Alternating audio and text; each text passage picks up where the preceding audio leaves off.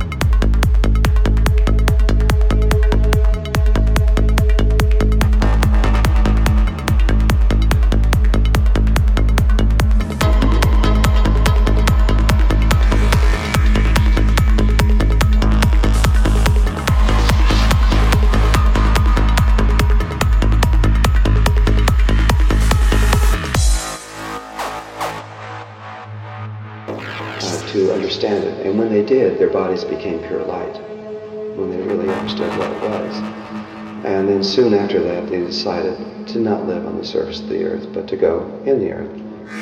Why they decided that, who knows? And it's just a decision. And so, so they're watching us now.